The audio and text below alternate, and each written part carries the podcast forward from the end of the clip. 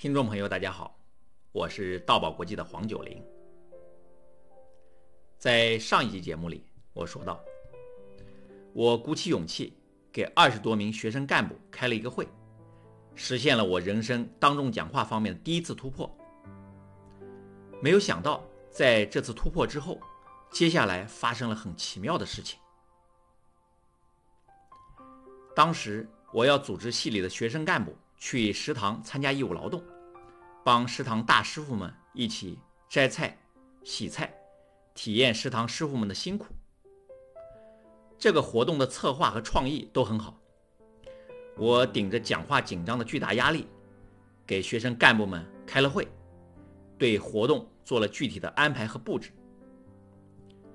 接下来活动办得非常成功，我分别给校报和校广播站投了稿。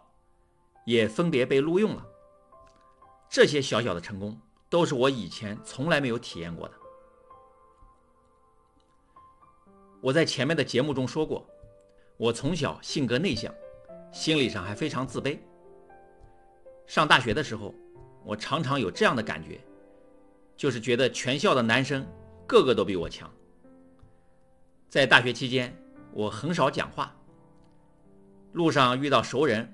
也不敢跟人打招呼，都是走得很近了才小声的和对方招呼一声。我也很少去别人的宿舍串门，和人打交道总觉得有压力，不知道该说些什么。但是在活动完成的第二天，我一觉醒来，突然发现我的身体和心理有了变化，身体感觉充满了力量，神清气爽，人也变得特别有自信。在去食堂的路上，遇见熟人，还有十米远，我就高高举起了手，大声地向对方打招呼。当招呼声喊出了口，我自己都被吓了一跳。我的胆子怎么一下子变大了？那段时间也愿意去别的同学宿舍串门了，和别人讲话，并不觉得没话可说，而是张口就来，谈吐自如，这让我感觉很吃惊。尤其是我以前偶尔被同学拽着去学校的舞厅跳舞，每次走进舞厅，我都像一只被吓坏的兔子一样，赶紧找一个空座位坐下来。整场舞会基本上坐在那里只是看，不敢请女生跳舞。可是那段时间我变了，再走进舞厅，我会稳稳地站在门口，扫视全场，看看哪里有空座位。然后才从容不迫地走过去，慢慢的坐下。音乐响起，我也敢请女生跳舞了，也没觉得比其他男生差了。我表现出来的泰然风度和从容不迫的状态，让我自己都感觉到吃惊。这种自信的感觉太美妙了，我从小到大都没有体验过这样美好的感觉，这种感觉简直太棒了。我惊讶，在我身上发生的几乎是一百八十度的改变。我在想，到底是什么原因能使我的个性在一夜之间发生了这么大的改变，变得如此自信？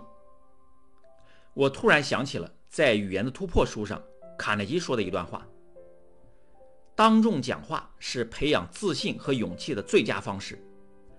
当众演讲的训练是通往自信的大道。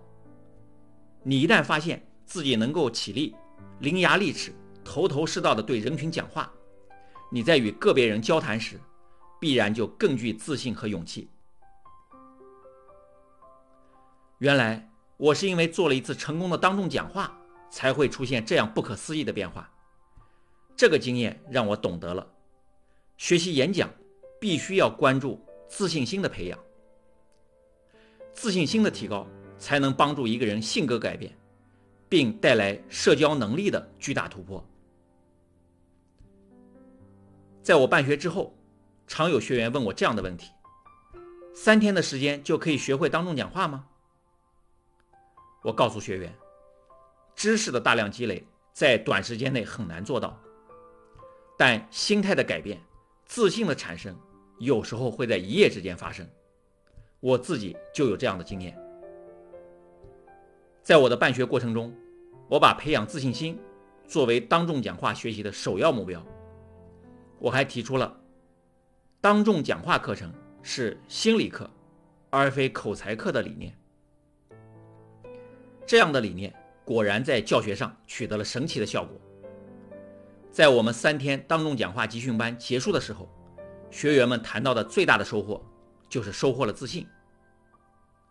从不敢上台讲话到不再紧张怯场，讲话思路更加清晰，台风也变得自然大方，更加从容不迫。这些都是因为通过学习演讲，增加了自信。学员们的自信一旦建立起来，可以说提高当众讲话能力就真的变得轻而易举了。在《语言的突破》这本书里，卡耐基提到，美国医药学会前会长。